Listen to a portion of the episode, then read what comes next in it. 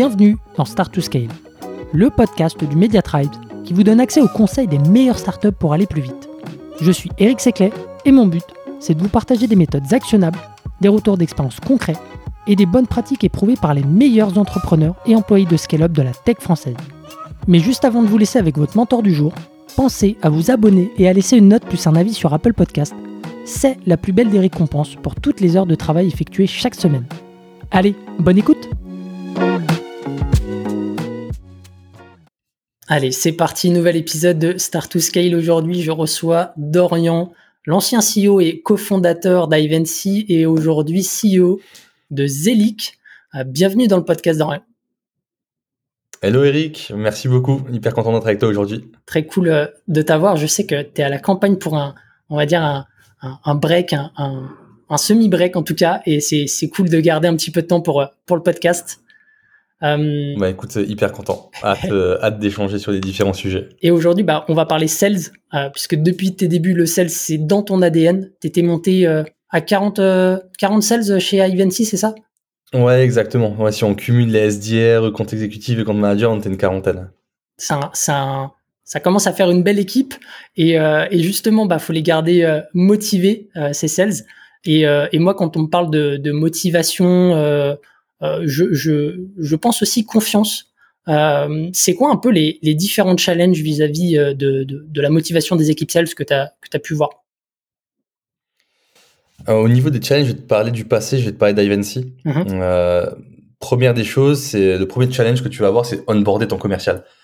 C'est-à-dire quand ton commercial il arrive, il faut réussir à bien onboarder et son ramp up, il faut qu'il dure à peu près un mois en un mois, il faut qu'ils puissent bien comprendre euh, les problématiques de la plateforme, la concurrence, le pricing, et qu'ils puissent réussir à pitcher parfaitement. Quoi. En fait, moi, ce que j'attends de lui, c'est qu'il pitch même mieux que moi euh, la solution au bout d'un mois. Et ensuite, euh, en, en termes en de confiance, en fait, la confiance, elle va se créer avec le temps, avec les différents échanges. Et mon but, moi, en tant que CEO, c'est aussi de le faire monter en compétences. Hmm. Et donc, la confiance, elle vient vraiment des deux sens. Et donc, je vais l'onboarder, je vais l'aider et je vais même l'aider à gagner des deals. Hmm. Et en fait, en faisant ça, il va se dire, mais en fait, le, le CEO, il m'aide dans mon parcours, il m'aide à monter en compétences, il me fait confiance. Et donc là, tu peux attendre de, de ton sales qui performe plus. Ok, donc ça, ça va jouer sur la challenge. Ça, ça va jouer sur sa, sa motivation, en tout cas au, au début. Euh, et après, j'imagine que tu vas l'entretenir avec avec les challenges là dont tu allais parler. Exactement, c'est ça. Donc ça, c'était le premier point. Et ensuite, en, en, en termes de challenge, nous, ce qu'on mettait en place, il y avait des challenges hebdo, mensuels, trimestriels. Et sur les challenges, on faisait gagner des cadeaux. pour les cadeaux, on les faisait voter. Donc, tu pouvais gagner un iPad, euh, un téléphone, euh, tu pouvais gagner une paire de chaussures, euh, un t-shirt de ton choix. Et en fait, à chaque fois, en fonction de la durée du challenge et la difficulté, on mettait des cadeaux à disposition. Hmm. Les challenges, il faut les mettre à des moments clés. C'est-à-dire quand tu sens qu'il y a un objectif que tu as du mal à atteindre, quand tu sens que ta roadmap elle est un peu plus difficile, quand tu sens que tu es en dessous, quand tu dois montrer les chiffres aux investisseurs, là tu vas essayer de les pousser hmm. et tu vas mettre des bons challenges qui réussissent à les motiver. Donc en fait, ça dépend de ta stratégie, ça dépend des moments. Si tu le fais en fil conducteur, le challenge au bout des moments, il, il a plus aucun sens parce hmm. qu'il il, s'habitue. Donc il faut le faire ponctuellement quand tu as un besoin. Des exemples de challenges qu'on pouvait mettre en place, c'est l'atteinte de l'ARR. C'est-à-dire, ben voilà, ce quarter-là, je dois atteindre X d'ARR c'est de leur dire les gars, euh, les filles aujourd'hui en fait on a une problématique de, euh, de prise de démo et donc ce qu'il faut d'un point de vue SDR donc pas e compte exécutive mmh. c'est de faire 100 actions par jour et sur les 100 actions d'un jour par personne d'avoir trois euh, rendez-vous. Et donc je vais faire un challenge sur le nombre d'actions, de mmh. call call et d'emails qu'ils vont faire donc sur l'outbound et ensuite le nombre de rendez-vous qu'ils vont réussir à booker. Et ça comme c'est assez intense, je vais le faire sur une semaine ou sur un mois maximum. Hmm. Si tu le fais sur le trimestre pour les SDR, ça devient très compliqué. Et donc voilà, je vais mettre ce petit de challenge vraiment de, de façon écourtée. Et, euh, et donc, tu as plein de challenges que tu peux imaginer. Il faut être assez novateur, échanger avec les équipes et en fonction de ton équipe, voir ce qui les intéresse au, euh, au quotidien. En fait, qu'est-ce qu'ils ont envie de gagner, pourquoi ils ont envie de se battre? Hmm. Et à la fin, quand ils réussissent le challenge, il faut qu'ils se disent j'ai réussi ou on a réussi. Donc, tu peux faire des challenges individuels et collectifs. Et ça, généralement, nous, on mixait les deux. C'est-à-dire, tu avais le top performer et tu avais également euh, le meilleur binôme. Donc, mm. on faisait vivre ensemble les challenges individuels et collectifs. Super euh, intéressant, ça rejoint euh, énormément, tu vois, des points que j'avais développés avec avec Adrien dans le podcast. Et, et, et j'aime beaucoup le le côté on normalise pas le challenge, c'est-à-dire que sinon on perd, on perd, on va dire le sens du challenge. Et en plus de ça, on oublie le, côté un peu piquant, tu vois, de, du, challenge un peu ponctuel. sur, pour rebondir sur le ramp-up peut-être, le ramp-up où tu vas aider euh, le, sales au début euh, en tant que en CEO. Euh, derrière, il est il est peut-être pas tenable at scale. C'est quoi un petit peu les process que tu as que tu que tu éprouvé avec Ivancy pour justement à un moment donné, tu vois où de par la taille de la boîte, tu peux pas forcément onboarder individuellement. Qu'est-ce que vous avez mis en place à ce moment-là pour faciliter l'onboarding des commerciaux? Ouais, c'est une bonne question. Alors moi, je m'efforçais quand même, même après plus de 100 salariés, à passer du temps avec mes équipes sales et à participer à des rendez-vous. Donc en fait, euh, c'est clair que je les onboardais plus euh, sur les premières semaines. Par contre, j'étais tout le temps à disposition et dès qu'il y avait un gros rendez-vous, je leur demandais s'ils avaient besoin d'aide et si je devais aller avec eux. Hmm. Donc c'était une façon aussi de leur montrer que, que je peux les aider et que je suis à disposition si, si, si besoin. Ce que nous, on mettait en place, en fait, pour, euh, pour aider nos commerciaux, c'est tu arrives dans la société, tu as deux semaines euh, intensives et dans ces deux semaines-là, donc tu vas apprendre à pitcher la concurrence, le pricing, à faire ton closing. On va t'apprendre à générer aussi euh, ton pipe de prospection. Et une fois que ça c'est fait, on va avoir un fil conducteur. Toutes les semaines, il faut que tu aies un rendez-vous avec ton head of sales, ton team lead, ton VP sales, ton CRO ou ton CEO en fonction de la taille de la boîte. Toutes les semaines, il faut que tu aies une formation. Une formation continue. Dans la formation continue, qu'est-ce que tu vois? Certaines objections, les réponses aux objections, des problématiques euh, réelles, comment tu y réponds? Et en fait comment tu vas réussir à gagner ton deal, comment tu vas écourter aussi euh, ton, euh, ton closing, c'est-à-dire que si tu as un cycle de vente de 3 ou 4 mois, comment tu peux faire en sorte de réduire ce cycle de vente-là pour accélérer aussi ton, la croissance de ta boîte? Mais ça, c'est de manière hebdo. Et ce que nous, on demandait aussi, c'est on prenait les meilleurs sales de chez Ivancy à l'époque, mm-hmm. et aux meilleurs sales, on leur disait, bon, en fait, tu vas coacher euh, les, les newbies, les nouvelles personnes en fait qui, euh, qui arrivent dans la boîte et tu vas les aider au quotidien. Tu, tu vas être leur parrain, tu vas être leur marraine, mais tu vas également les aider pour qu'ils puissent atteindre leur performance.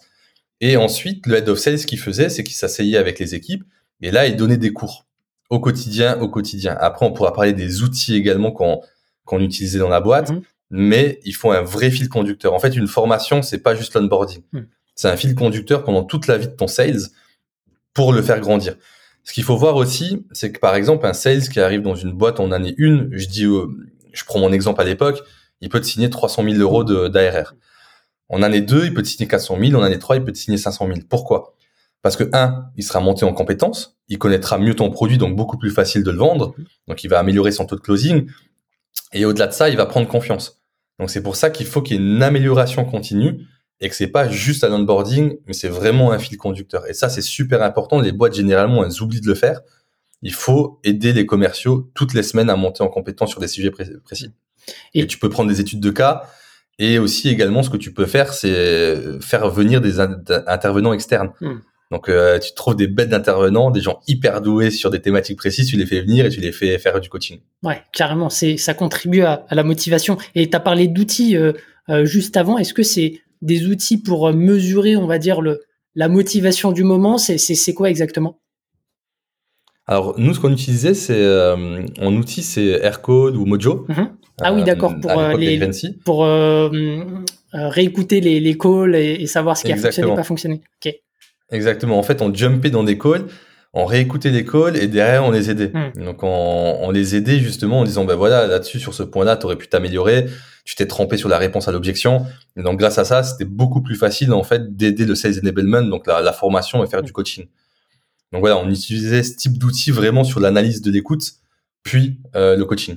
Ok. Et est-ce que vous faisiez aussi des, des enquêtes, euh, on va dire, sur euh, l'état, le, le, sentiment de tes sales Tu vois, justement, tu, tu parlais des fois J'imagine que le, moral est pas toujours, la motivation, elle est pas toujours au top pour X ou Y raison. Est-ce que tu arrivais à mesurer ça euh, en interne?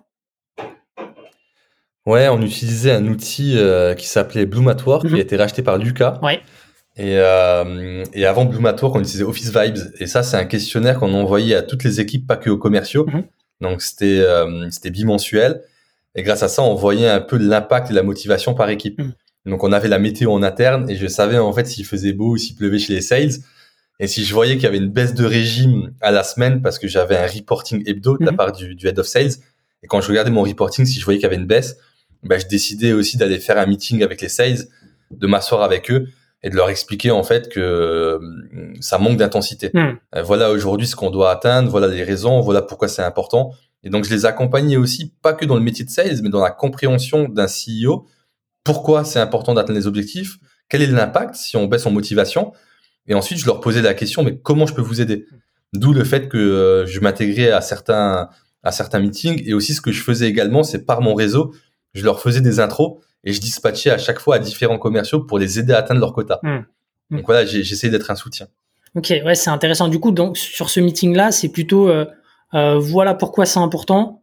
Euh, tu prends aussi de l'information euh, de, venant d'eux, savoir pourquoi euh, il y a une baisse de régime de leur côté, et toi derrière, tu essaies de trouver des solutions.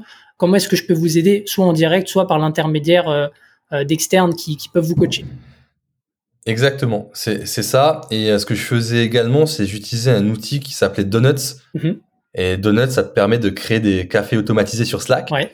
Et donc, j'allais m'asseoir avec les gens de l'équipe euh, au hasard et j'allais discuter avec et prendre la température. Et ça me permettait aussi de remonter des warnings, des infos. Et après, euh, j'avais mon, mon hebdo avec mon head of sales. Mhm. Et à l'hebdo, je lui posais des questions et ça me permettait également de challenger les chiffres et la motivation des équipes. Mais bon, de toute façon, euh, il- la motivation, elle est clé pour les commerciaux. S'il n'y a pas de motivation, tes chiffres, tu les plombes, t'as beau avoir ton meilleur produit, euh, tu ne vends pas. Et donc, il faut faire attention, il, faut être près d'eux au quotidien pour les aider. c'est euh, c'est super intéressant et, et, et c'est euh, en même temps un challenge, tu vois, parce que tu me disais que euh, avec Zelik maintenant vous êtes euh, 100% remote. Euh, Est-ce que en remote t'as des t'as des petits tips à partager justement pour garder la motivation et la cohésion avec une collaboration qui est souvent asynchrone? Ouais, bon, c'est une super bonne question. En plus, ça rentre dans le produit qu'on est en train de commercialiser. Donc, euh, bah, pour expliquer Zelic en, en, en deux mots, nous, ce qu'on fait aujourd'hui, on te permet de toucher n'importe quel bailleur dans le monde entier. Mhm. Et comment on fait ça? On te permet de générer une liste de prospection et d'enrichir ta data, donc numéro de téléphone, mail, pour que tu puisses faire ta prospection automatisée via tous les canaux qui existent. Et dans ce qu'on a imaginé, tu as un système de leaderboard, tu as un système de gamification pour les commerciaux même à distance. Mhm. Et donc, tu auras des badges. On va t'attribuer des badges, on va t'attribuer des trophées. Et tu pourras voir en fait combien tu t'es dans la société, quel est ton ranking, est-ce que tu es monté, est-ce que tu es descendu, euh, c'est quoi le niveau average, c'est quoi le- l'average en fait pas seulement de ta boîte, mais des autres sociétés euh, en général qui utilisent notre solution? Mhm. Et donc, tu pourras te motiver en voyant les résultats de toutes les différentes personnes qui font le même métier que toi. Donc ça, c'est quelque chose qui te permet de t'animer. Donc, comment motiver les équipes à distance? Tu peux euh, donc euh, mettre de la gamification euh, via le type d'outil que je viens d'expliquer, ce qu'on va mettre en Mhm. place. Tu peux créer un channel Slack où en fait, dès que tu as une démo, dès que tu as, un, un closing, tu as une notification qui, qui apparaît. Euh, tu peux voilà, tu, tu peux utiliser Notion aussi et gamifier sur Notion pour que tu puisses avoir une notification et les membres de l'équipe puissent le voir. Euh, tu peux avoir des rituels à, à distance également où en fait tu fais une attribution de trophées. Donc euh, admettons que sur mes 20 S d'hier, il y a il y en a un qui surperforme. Et bien en fait le vendredi, je vais avoir un trophée en visio et je vais lui montrer le trophée et je vais dire tu as gagné le trophée du top performer. Et tu peux avoir un deuxième trophée, c'est le Wolf. Mhm. C'est la personne qui a fait le moins d'actions, mais qui a eu le plus de rendez-vous. Mhm. Et euh, donc en, en termes de ratio, et donc tu lui attribues le trophée, pas du top performer, mais du Wolf. Hmm. Donc euh, c'est un peu le plus malin. Et donc ce type de choses, tu peux le faire même à distance. Et c'est super important en fait d'avoir une rythmique en termes de meeting si tu veux motiver tes commerciaux. Et il faut que ce soit même journalier. Euh, moi, ce que je conseille, c'est tous les matins, euh, 9h15 ou 9h30 maximum, 15 minutes, on, on pitch, on est ensemble, voilà les objectifs de la journée, voilà ce qu'on a fait la, veille, voilà ce qu'on doit faire pour s'améliorer, qu'est-ce que vous pensez faire aujourd'hui, est-ce qu'il y a une problématique à résoudre? Et ça par personne. Et comme ça, au moins, tu lances la machine sales tous les jours et tu les motives. Après, il faut que ce soit bienveillant, mais il faut que tu les pousses quand même dans leur développement personnel. Super intéressant parce qu'au final, tu as un peu euh, sassifié ta, ta vision euh, avec, euh, avec ton nouveau euh, produit. Est-ce que tu as, peut-être un dernier conseil à nous partager justement sur, sur le sujet de la motivation des équipes sales? Alors, quand c'est au bureau, c'est vrai que c'est un peu plus facile. Euh, tu peux mettre des buzzers. Nous, à l'époque, chaque personne avait son buzzer dans l'open space. Mhm. Et donc, quand le SDR appuyait sur le buzzer, je savais quel SDR avait eu son rendez-vous. Mhm. Et donc, automatiquement, tout le monde, tout le monde applaudissait. Euh, T'avais les cadres des meilleurs commerciaux avec les phrases clés qu'ils avaient pu, euh, qu'ils avaient pu donner à des prospects ou à des clients dans tout l'open space. T'avais euh, la cloche. Une fois qu'il y a un deal qui était signé pour que tout le monde puisse s'entendre, même les développeurs qui étaient de l'autre côté de l'open space, tout le monde puisse s'entendre qu'il y a eu un deal qui était signé. Et donc, tous les vendredis, on avait la musique de la Champions League Ouais. et on faisait la remise des trophées. Et tous les trophées étaient remis en jeu, en fait, toutes les semaines. Et ça, ça dynamisait, ça amusait les équipes. Mm. Et, euh, et on a réussi à créer une vraie culture sales. Parce que ce qui est important, c'est de créer une culture sales. Ah, c'est. Donc, mettre de la gamification pour en mettre, c'est bien. Mais derrière, il faut que tu aies la culture qui, qui va avec. Mm. Il faut qu'on sente que tu es sales et il faut qu'on sente que tu aimes ça, quoi. Euh, moi, je vis pour les sales. hein, J'adore. euh, c'est, c'est, c'est une passion pour moi. Ouais, je, je, je le ressens bien et, et c'est cool. Et puis on aura d'autres épisodes où on, on va parler de sales. En tout cas, merci beaucoup Dorian. C'était vraiment très chouette d'avoir ton retour d'expérience là-dessus. Moi, je vous dis euh, à la semaine prochaine pour un nouvel épisode. Ciao. À très vite. Ciao, ciao. Si vous avez aimé l'épisode, pensez à noter Start to Scale 5 étoiles sur Apple Podcast avec un petit commentaire pour nous encourager ou envoyez-nous des étoiles sur Spotify. C'est ce qui nous aide à faire connaître l'émission et nous motive à chercher encore plus d'experts pour vous aider à scaler. À une prochaine pour un nouvel épisode.